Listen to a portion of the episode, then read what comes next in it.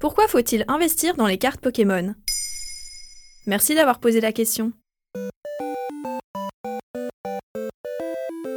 Qui l'eût cru, une de vos passions d'enfance pourrait vous rendre milliardaire? Souvenez-vous de cette carte Pokémon que vous avez échangée dans la cour de récré? Il est peut-être temps de courir la chercher au grenier et de la faire estimer.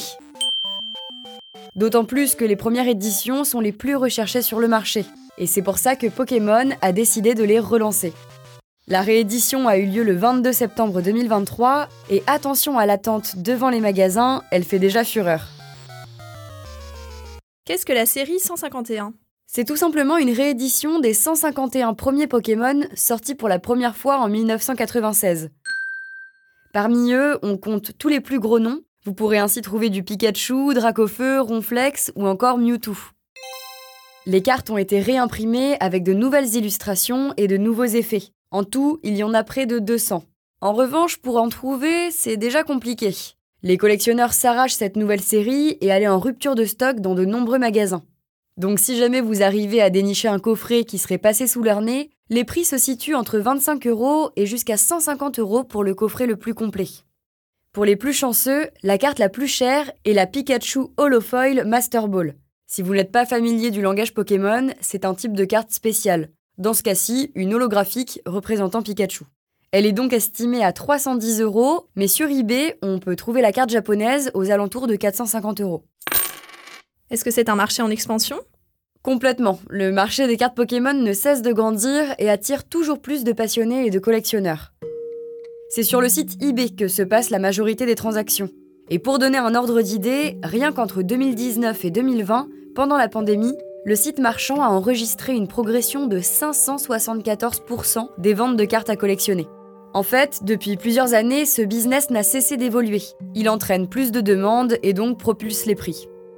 Toutes les heures, eBay enregistre près de 3000 recherches pour des cartes Pokémon.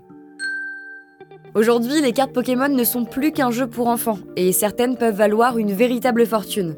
Si on exclut les ventes spécifiques sur eBay, c'est un peu comme un jeu de hasard. En fait, les collectionneurs vont d'abord acheter un booster. C'est un paquet qu'on peut trouver dans de nombreuses grandes surfaces.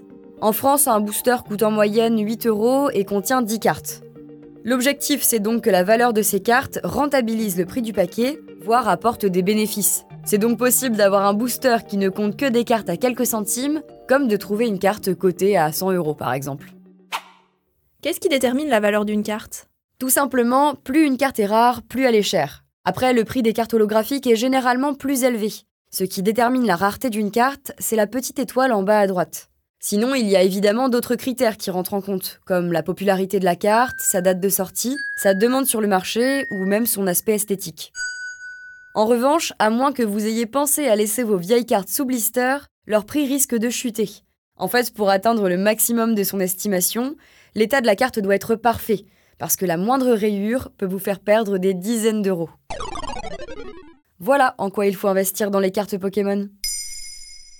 Maintenant vous savez, un épisode écrit et réalisé par Johan Bourdin. Ce podcast est disponible sur toutes les plateformes audio, et si cet épisode vous a plu, vous pouvez également laisser des commentaires ou des étoiles sur vos applis de podcast préférés.